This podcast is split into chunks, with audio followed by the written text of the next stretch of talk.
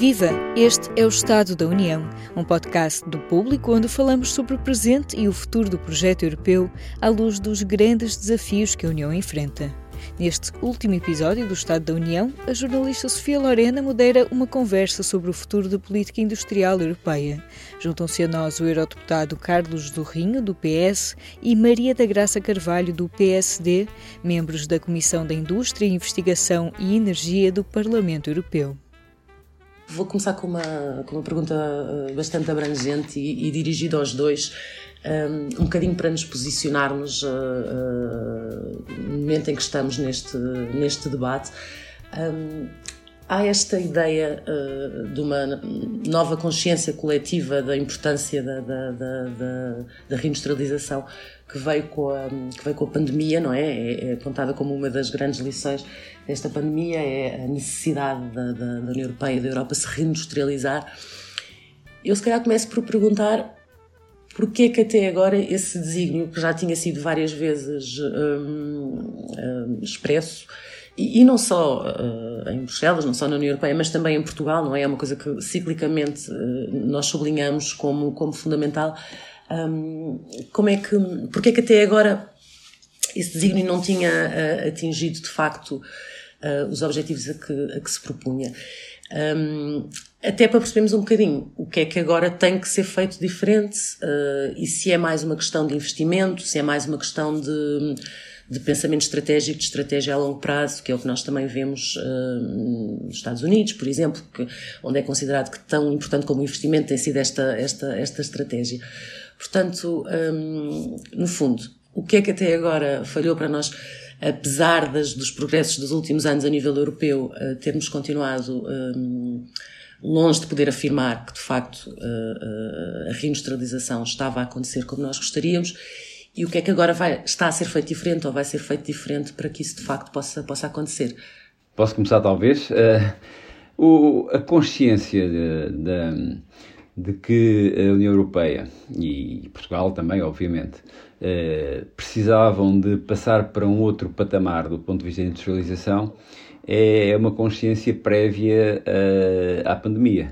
Aliás, uh, até há um, um facto curioso: a União Europeia apresentou a sua estratégia para a industrialização um dia antes de ter sido conhecida, enfim, a a identificação do, do vírus eh, do Covid-19. Do COVID e essa, e essa, essa consciencialização tinha a ver com, com várias coisas. Em primeiro lugar, eh, a deslocalização da produção na, na Europa estava a sangrar a capacidade de, enfim, de emprego, a capacidade de reter eh, populações em muitos territórios, eh, a capacidade de, de, gerar riqueza, estava a criar também naturalmente eh, uma, enfim, uma reação menos positiva das populações. É, é evidente que a, consequência é, é, é a importação de, de, de, produtos relativamente mais baratos, quando são produzidos de forma deslocalizada, mas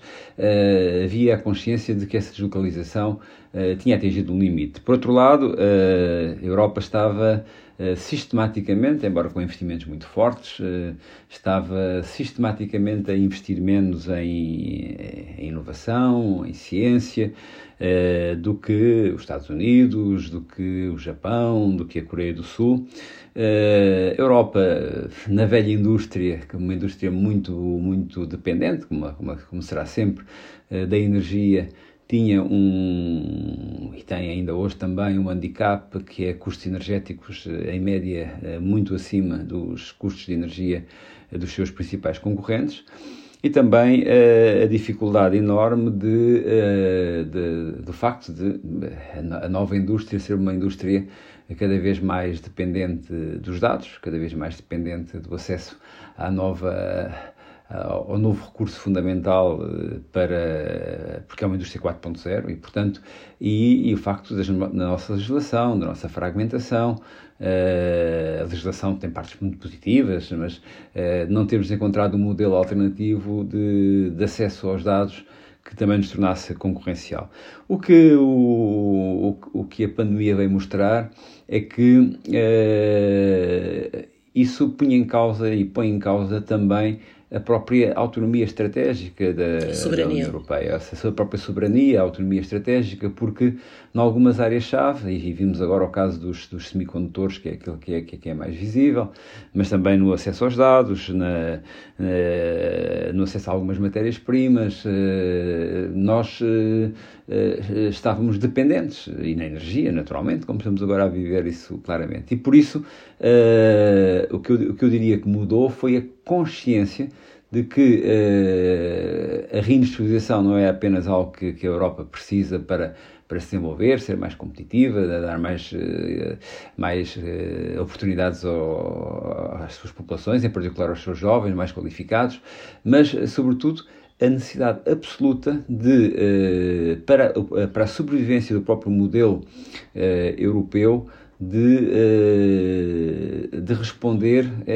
estes, estas, estas disrupções do ponto de vista de autonomia estratégica, nomeadamente em termos de matérias-primas, de acesso a, aos dados, uh, de acesso a alguns ingredientes básicos da indústria farmacêutica, a questão energética e, o hidrogênio, os semicondutores, as baterias, a necessidade de podermos continuar a ser, sermos independentes não para ser protecionistas, porque eu acho que não faz parte do ADN da União Europeia, nem deve fazer parte do ADN da União Europeia eh, qualquer visão protecionista, mas sermos independentes para podermos ser interdependentes. A interdependência foi aquilo que, é aquilo que justifica 60 e tal anos de, de paz na Europa. A interdependência é, é, o melhor antídoto contra a conflitualidade, porque todos perdem quando, quando têm essa conflitualidade. Agora, para podermos ser interdependentes à escala global, temos que ser líderes em algumas indústrias, temos que ser líderes em alguns setores, temos que ser líderes em alguns setores de conhecimento e, e, por isso temos que apostar, temos que ter uh, consciência das nossas fragilidades e apostar nelas. É isso que se está a procurar fazer, uh, nomeadamente com, com, programas como o Horizonte 2030, que a professora Graça Gravalho conhece muito bem, o Digital Europa, de que eu fui relator sombra, o Programa Europeu do Espaço também fui relator sombra, uh, e os investimentos todos em clusters e em, em apostas industriais que possam marcar a diferença, tornar-nos, eh, no fundo, eh, autónomos globalmente e soberanos especificamente. Professora, quer. Um, como o deputado Carlos Lourenço já mencionou, um, já a Europa já começou a ter uma estratégia para a reindustrialização um, já antes da pandemia. no entanto, pré-pandemia, quando a decisão era para ser tomada a, a nível político, muitas vezes os, hum, as razões de ordem financeira e económica pesavam e, eh, na maior parte dos casos, seria eh, mais, compensava mais importar de países como do, do Sudeste Asiático do que fazer na Europa. Um, e era o que acabava por acontecer, e passo a passo a Europa foi desindustrializou-se e tornou-se essencialmente vocacionada para os serviços, uh, o, o, que foi um erro, porque um, perdeu a capacidade de, se necessário, produzir uh, na Europa, perdeu a cultura uh, da produção. E isso foi muito evidente. alguns de nós vinham já a chamar a atenção para essa questão antes da pandemia, mas tornou-se evidente para todos e, e, de uma forma até terrível uh, durante a pandemia. Não, não, não, não, tínhamos capacidade de produzir produtos muito, muito básicos e muito necessários.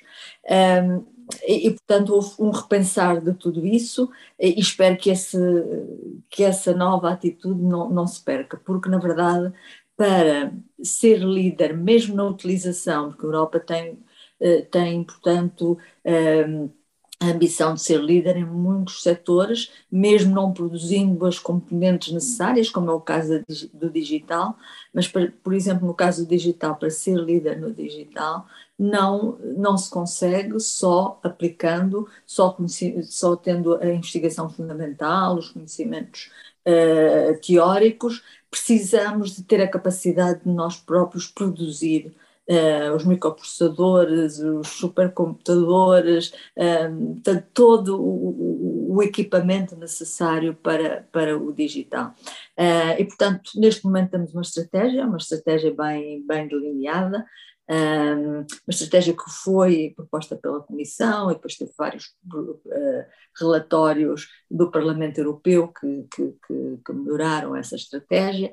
Uh, quanto a mim, uh, a estratégia ainda peca um bocadinho por estar muito baseada em, em setores verticais, portanto, ela, ela é baseada em ecossistemas verticais define 14 ecossistemas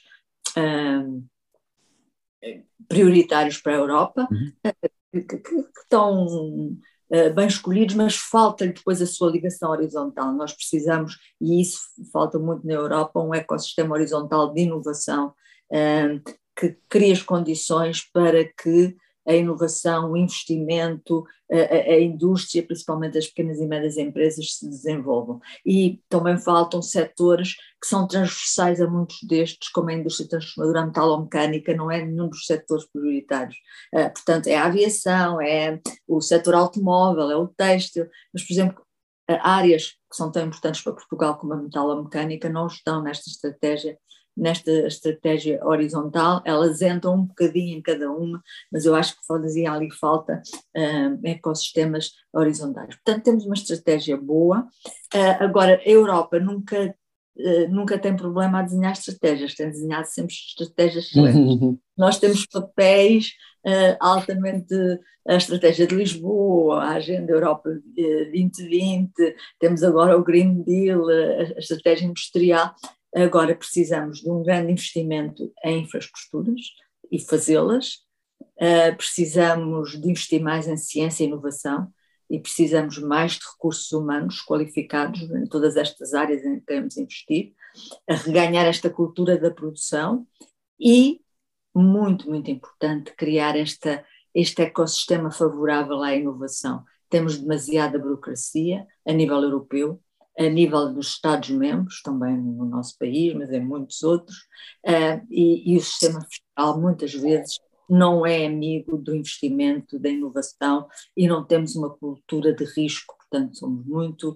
hum, temos medo do risco, como na nossa cultura europeia geralmente não é como, por exemplo, uh, nos Estados Unidos ou no Sudeste Asiático, que têm uma cultura muito mais uh, de arriscar do, do, que nós temos. E, portanto, são neste, e isto é um ponto difícil de mudar. É tudo isto que temos que fazer para que a estratégia não fique mais uma bonita estratégia como ficaram tantas outras uh, que foram muito bem produzidas, que dão gosto de ler, mas depois não, não temos resultados.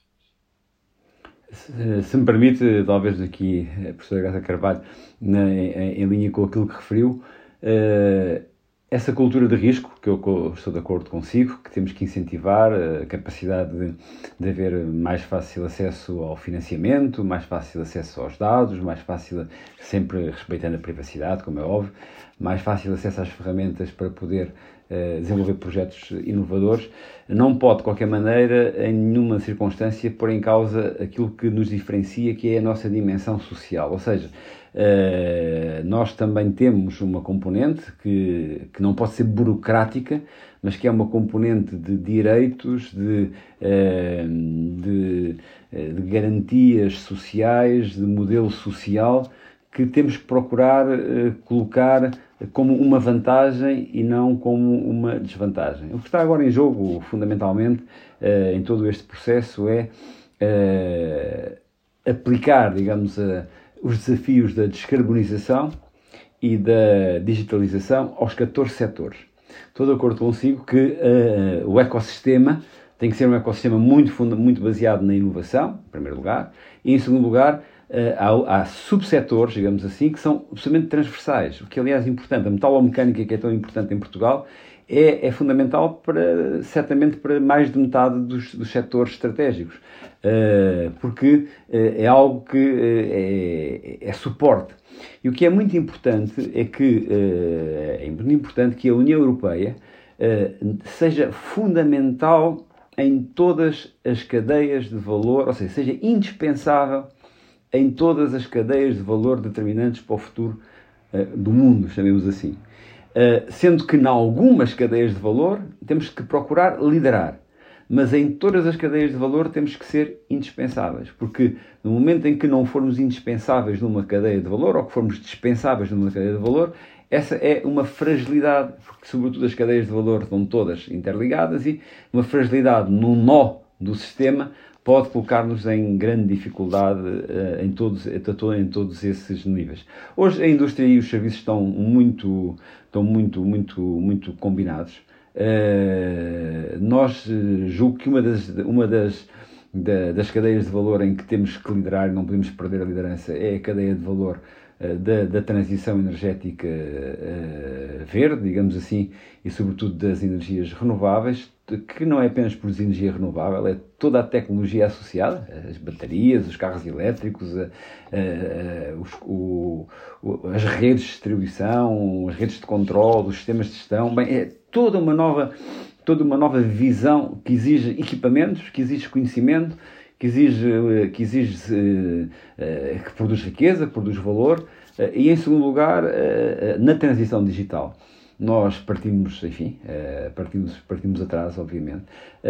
Temos que ser capazes de, de, produzir, como disse a professora Maria Graça de Carvalho, os equipamentos essenciais, porque se não conseguimos produzir supercomputadores, se não conseguimos produzir, enfim, se não, tivermos, se não tivermos as nossas próprias nuvens de dados e, e controle sobre nuvens de dados, isso é de facto uma, uma disrupção estratégica fundamental. Mas no digital, a minha, a minha perspectiva é que, sobretudo, temos que fazer diferente e o fazer diferente daquilo que os outros já fazem porque estão à nossa frente.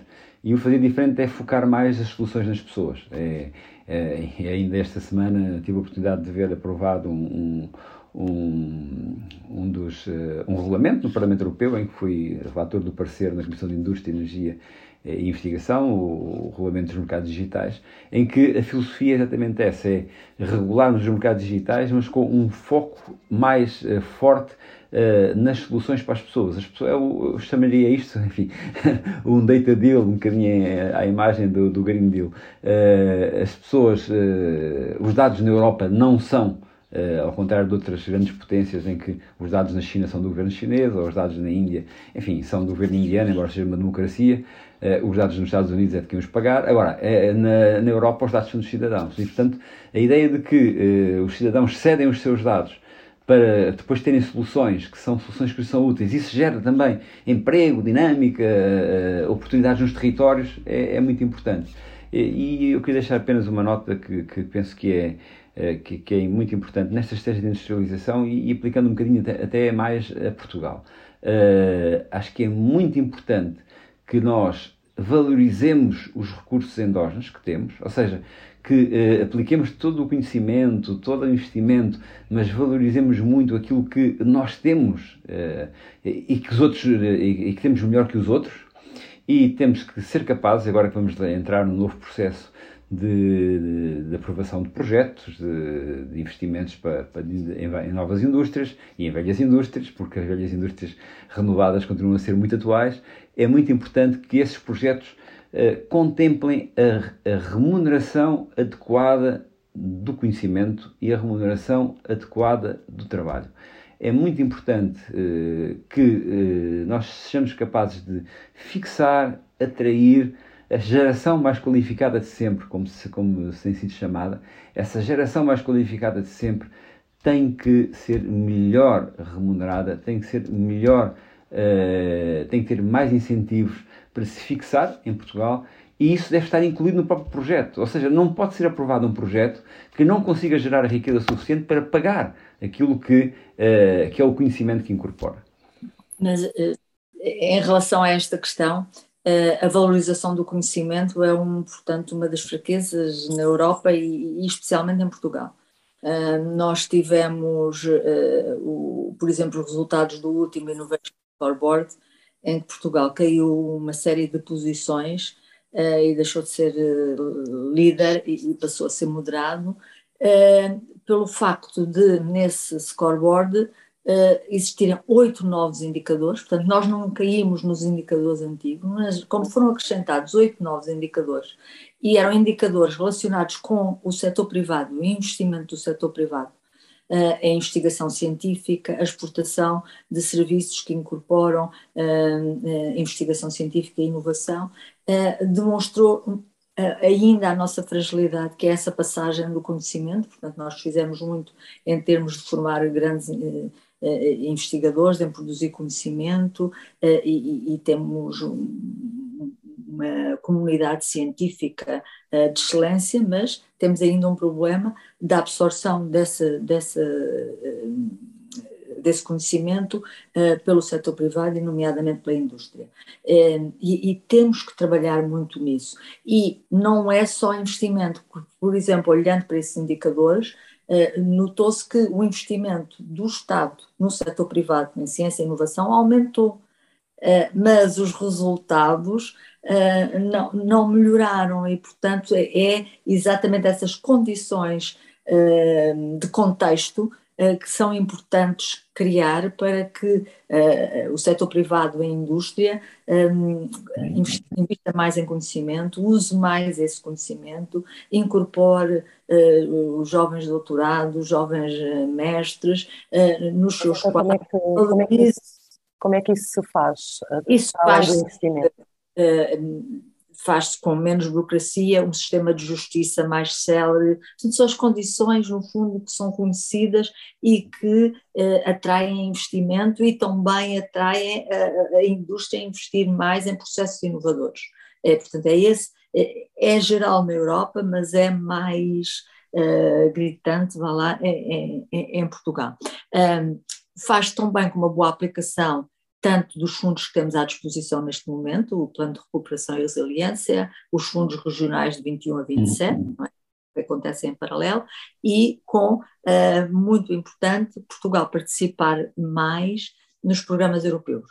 Eh, porque os programas europeus não é só o financiamento que, que, que, vai buscar, é também o facto de estar em rede com outros países que fazem talvez de uma forma diferente. Alguns fazem melhor que nós, outros não, mas alguns fazem melhor que nós, uma maior flexibilidade, uma maior agilidade, e portanto também aprender com eles, criar essas parcerias para além do projeto em que se está a, a participar. Nós temos tido uma participação boa, aumentamos bastante, mas há um setor dentro do, do, por exemplo, do Horizonte Europa, que é o grande programa de ciência e inovação, há um setor que é o mais ligado à indústria, o mais ligado à economia, que são as parcerias público-privadas, eh, que são, eh, que são 10, que eu fui relator de, de do conjunto delas, portanto, cada uma delas, uh, e em que a participação portuguesa é muito baixa. E é aí que está uh, a indústria automóvel, a indústria aeronáutica, uh, a área da saúde, a parte industrial, a indústria farmacêutica, a indústria da biotecnologia, o hidrogênio, e, portanto, nós temos aí uma temos dificuldade em participar. Isto talvez porque ainda não tenhamos a indústria, porque estas parcerias no passado estavam muito dirigidas uh, para a indústria média e grande. Uh, no meu relatório e, e com a ajuda do, dos relatores sombras, nós tentámos mudar isso, pusemos uma, maior ênfase nas pequenas e médias empresas e, portanto, há aqui que aproveitar esta oportunidade nos próximos anos uh, das das empresas portuguesas, em conjunto com as universidades e com os centros de investigação, participarem nessas parcerias. E depois destas parcerias, algo que também nós pusemos, foi a sinergia para que se possam depois uh, uh, ter projetos complementares uh, que possam ser financiados por fundos nacionais, por fundos europeus geridos em Portugal, como o Plano de Cooperação e Resiliência. Portanto, o exemplo do hidrogênio será muito importante que quem, quem tem, quem está envolvido nos programas de hidrogênio em Portugal faça parte desta parceria europeia, tem toda a vantagem de, de eh, de estar a trabalhar em conjunto com os vários países europeus e depois eh, tem esses projetos complementares que são financiados em Portugal, mas faz parte de uma rede europeia e, portanto, essa vantagem é, tem imensos uh, valor, tem imenso valor acrescentado fazer parte destas redes. O mesmo uh, na, na, na, indústria aeronáutica, o mesmo na indústria, na indústria farmacêutica. Há uma, uma das parcerias que é interessantíssima, que nós temos uma tradição e um conhecimento imenso, mas que participamos muito pouco, que é a SIDA, malária e tuberculose, que agora foi uh, uh, toda ela uh, muito mais ambiciosa para a, saúde global, porque também entrou as pandemias, portanto, não só SIDA, malária e tuberculose, mas também todas as questões da pandemia. Nós temos investigadores e tradição, uh, por exemplo, na malária, como poucos países europeus têm, mas temos uma participação muito, muito reduzida. E, uma, e esta parceria foi uh, uh, lançada por Portugal em 2003, quando estava no governo, em conjunto com, muito incentivada pelo primeiro-ministro da altura de Moçambique, que quis, que nos propôs a Portugal um, uh, pormos isto no Conselho Europeu e, e, e, é um grande sucesso e portanto Portugal devia ter aqui uma grande participação, mas não tem, falta-lhe esta estrutura, falta-lhe massa crítica que só se consegue juntando várias instituições, trabalhando em conjunto, temos pouco essa cultura para depois poder concorrer uh, e, e, ter sucesso uh, a, a, nível internacional. Portanto é isto tudo que temos que fazer para para criar este espírito de uh, inovação, de, de, transpor os resultados para a, a sociedade e para a economia, uh, de nos cada vez mais a nível internacional. E, e, assim conseguimos reter e atrair jovens investigadores, porque um dos grandes nossos problemas é que continuamos a ter uma fuga de jovens bem qualificados, impressionantes, porque as oportunidades são muito mais lá fora, exatamente porque nos falta depois este passo. Demos, qualificámos as pessoas, mas depois não demos o passo de criar as condições para que eles ficassem e não podem ficar todos no Estado, não é? E, portanto, tem o setor privado tem que ser mais dinâmico. Nós, o setor público, terá que criar essas condições e depois haver uma resposta positiva no setor privado para que seja muito mais dinâmico no sentido de atrair e de fixar uh, os jovens qualificados. E no fundo esta lógica de rede e de complementariedade também é em si mesma uma das grandes vantagens eh, da União Europeia, do mercado, deste grande mercado de confiança uh, que tem de ser mais aproveitado, não é? Nós pensamos sempre no financiamento, mas esta possibilidade de estarmos em rede, de fazer em conjunto, de aprender com quem faz melhor do que nós uh, e também ensinar, os outros também aprendem connosco, uh, é para mim, a grande vantagem de estarmos na União Europeia. E é óbvio que, estando, estando em rede, e como eu há pouco referi, se a União Europeia tem que estar em todas as cadeias eh, de valor e ser eh, fundamental em todas as cadeias de valor, mas tem que escolher algumas em que é mesmo líder, o mesmo se aplica em Portugal. Eu, eu acho que Portugal, uh, em algumas áreas, e o hidrogênio, por exemplo, é um, é um exemplo, mas algumas outras também, em termos de uh, energia, em algumas áreas da engenharia aeronáutica, em algumas áreas das tecnologias associadas às, às energias renováveis e às redes uh, inteligentes, há, áreas em que nós podemos mesmo, e somos mesmo, a centralidade, ou seja, não podemos desistir, não podemos, ser, não podemos aceitar o princípio que estamos sempre na rede mas nunca somos o nó central da rede. Uh, em alguns casos, nós temos mesmo que apostar para ser o nó central da rede, para criar tal massa crítica fundamental e também para marcarmos a diferença. Acho que vai ser muito importante uma boa conjugação entre os programas europeus e, uh, e o Programa Nacional de Recuperação e Resiliência, porque é nesse Programa Nacional que, uh, que se pode fazer uh, digamos que o investimento, sobretudo nas aquelas indústrias mais tradicionais e aquelas que agora foram incluídas e bem nas undertaking, ou seja, nas, nas parcerias de que falava a professora Graça Carvalho, que foi relatora, que muitas, muitas empresas com muita qualidade que funcionam em Portugal, PMEs, PMEs já com alguma dimensão, mas que precisam de, de passar de uma filosofia de subcontratadas para uh, uma filosofia de atoras, atoras da, do, do ecossistema.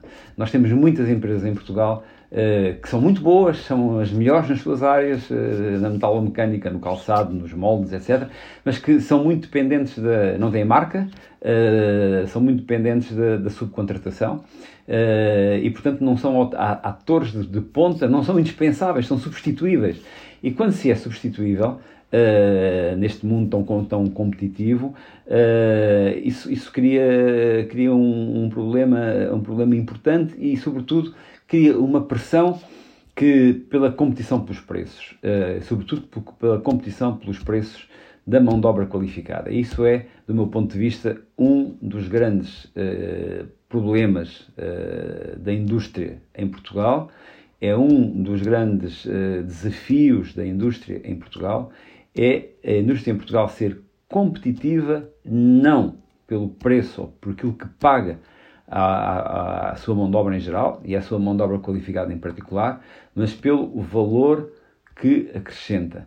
Uh, eu recordo-me de discursos, enfim, muito negativos feitos há, uma década por muita gente dizendo que Portugal uh, tinha que ter custos baixos para ser competitivo. É, é um erro estratégico absoluto, é uma desvalorização do país, é uma desvalorização do país, da nossa, da nossa história, da nossa capacidade, do esforço todo que fizemos.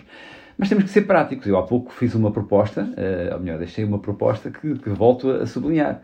Nós vamos, a partir de agora, passar a receber outra vez muitos projetos e vamos poder colocar algumas das regras nesses projetos.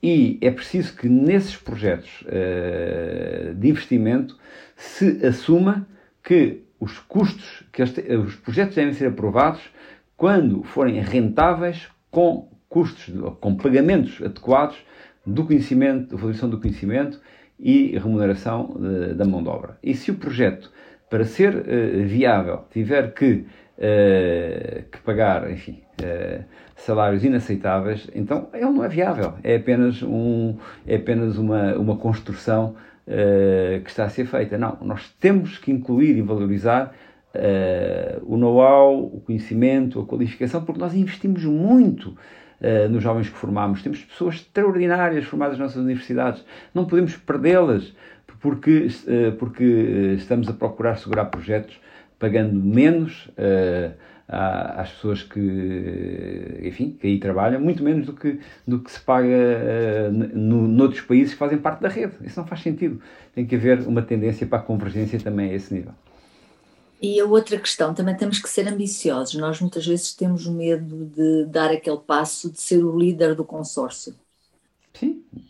Mas isso também, desculpe por estar a interrompê-la, eu, mas é vem da minha experiência universitária, às vezes, penso que agora está melhor, uh, mas às vezes também tem a ver com as regras burocráticas que, para ser líder do consórcio, eu, muitas vezes tive experiência, já tem há alguns anos e, portanto, não, não, não, não servem como prova atual, dadas as minhas funções atuais, não é ser líder de consórcios, mas quando fui, eh, ou quando tentei ser, em alguns fui, em outros não fui, eh, eu, a minha escola, a minha equipa, Uh, às vezes tínhamos que prescindir porque noutros sítios era muito mais simples do ponto de vista burocrático. Isso também é um princípio básico, básico é que a transparência não implica burocracia. A transparência, uh, hoje em dia, uh, o contexto muda muito mais rapidamente. Os projetos têm que ser flexíveis, têm que ter a capacidade de se autoajustar em andamento.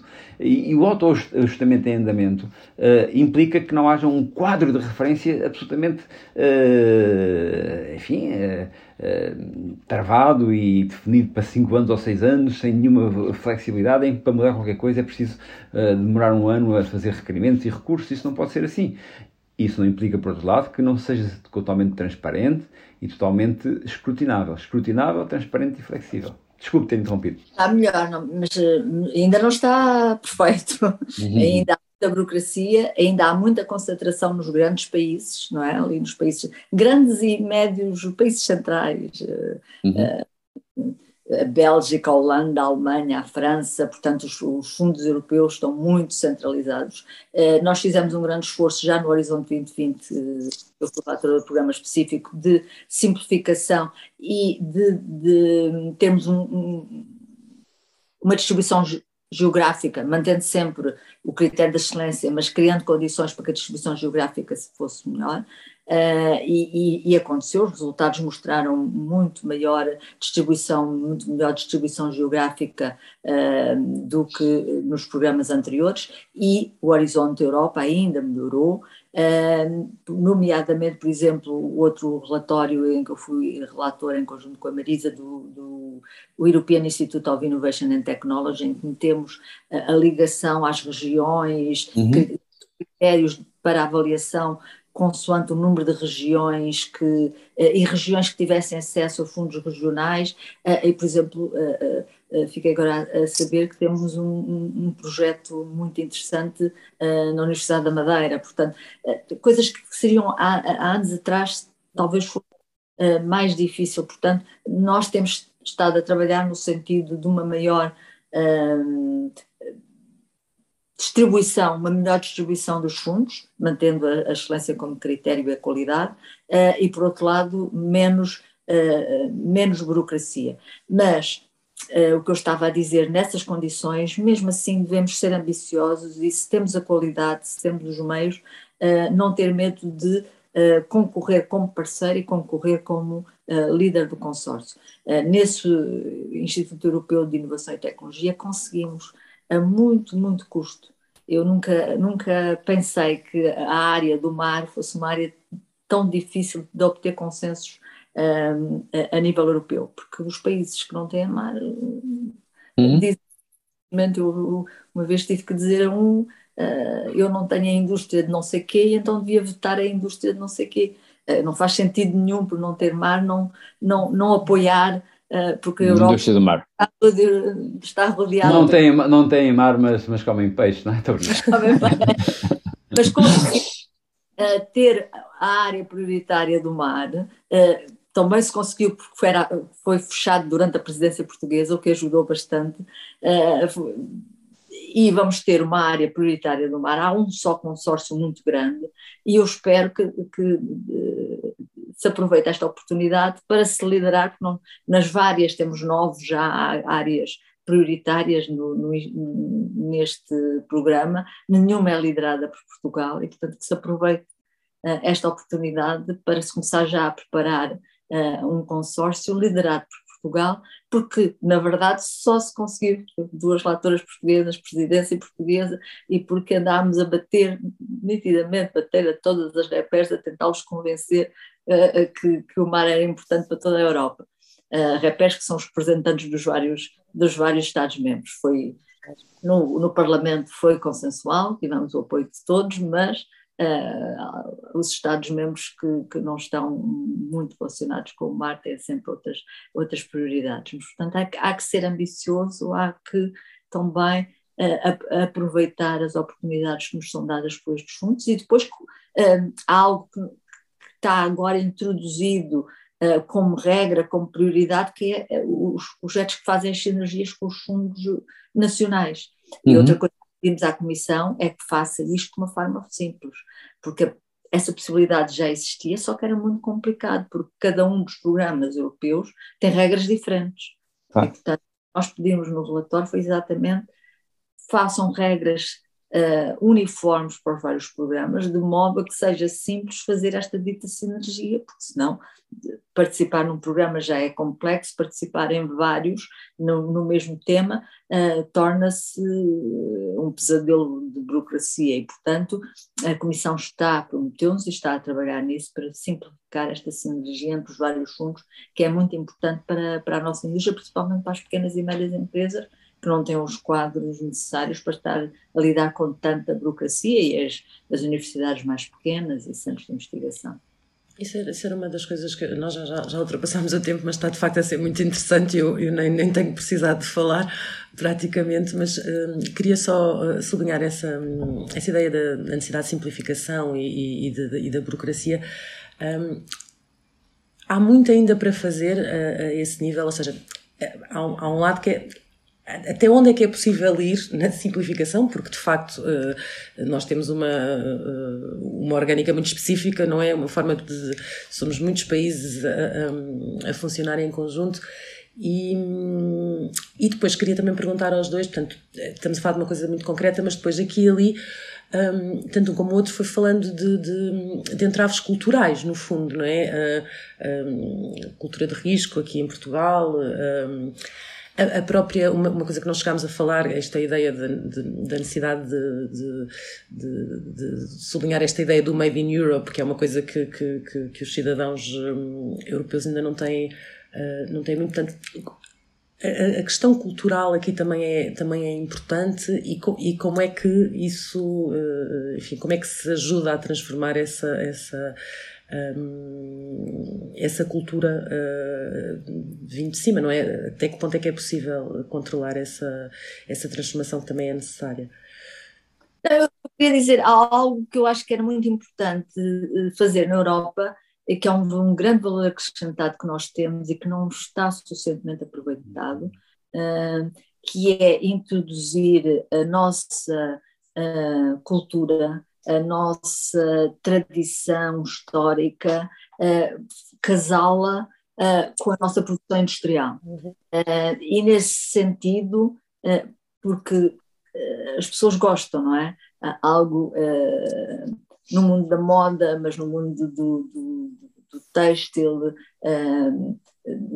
do mobiliário, eh, portanto há todo um design, toda uma cultura, toda eh, uma tradição cultural uh, que é, poderá ser um grande valor acrescentado na, na indústria, na indústria europeia.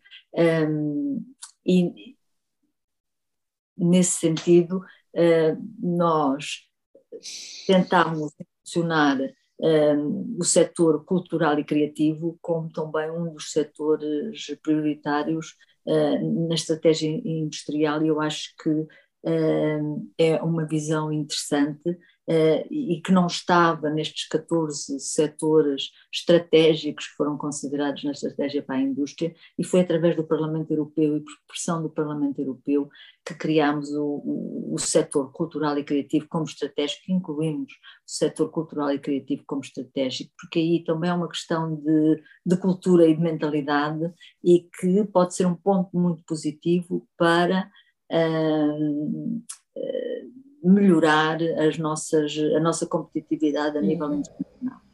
Isso é muito interessante, dava, dava um outro debate. ok, mas então eh, de forma, de forma breve tem os, os dois pontos que colocou e uma nota final. Sobre a burocracia, eu acho que é de facto um dos problemas uh, mais endémicos, uh, enfim, endémicos uh, da União Europeia e também em Portugal. e é um problema de grande dificuldade de, de, de resolução.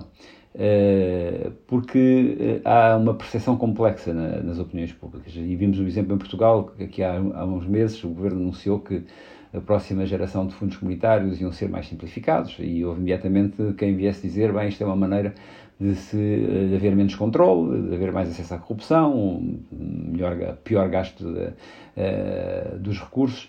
Uh, nós estamos em pleno, enfim, o, uh, a pandemia não deixou, se calhar, não tem deixado de dar muita, tanta visibilidade quanto devia, mas estamos em plena conferência sobre o futuro da Europa.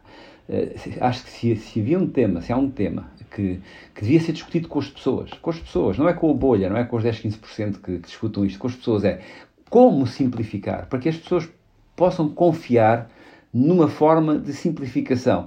Não é ser Estado, os governos que dizem agora simplifica-se assim porque vai haver alguma desconfiança imediata. Isto é para poderem gerir melhor sem ninguém ver, não é? É as pessoas participarem em conjunto em modelos mais simples, mais diretos de desburocratização, que é absolutamente fundamental para sermos competitivos. Ah, eu tenho outras funções também, sou presidente da delegação do Parlamento Europeu África, Caribas e Pacífico, e, e, vejo, por exemplo, uma das coisas que me confrontam sempre mais é uh, qualquer uh, projeto que nós façamos com a África, uh, comparado, eu sei que nós somos, mas também há, há, democracias e também há países que são democráticos, que não somos propriamente, não temos o modelo autocrático de outros, de outros competidores que, que outros competem connosco, mas, como dizem sempre, é um projeto com a Europa, são dois anos, um projeto com a China, são dois meses, um, isso Uh, isso é, é algo que, que, nós temos que perceber que não pode continuar a ser assim. Os tempos não permitem isso e devíamos fazer isso em conjunto. Em relação ao Made in Europa, eu acho que é uma, é questão muito importante.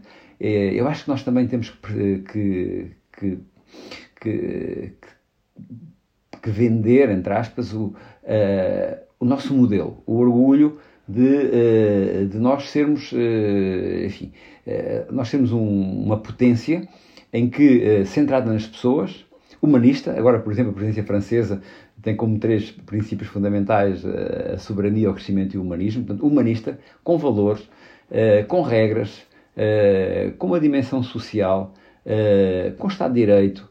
E esse, esse, esse, esse orgulho de sentido de pertença, esse sentimento de que somos europeus e, portanto, nós competimos, competimos pelos valores e para as pessoas, é, é, é algo que devemos uh, usar a nosso favor quando competimos, por exemplo, no, no digital. Eu, eu, no digital, no verde, eu acho que nós estamos mesmo à frente, temos é que nos manter à frente e com esses valores.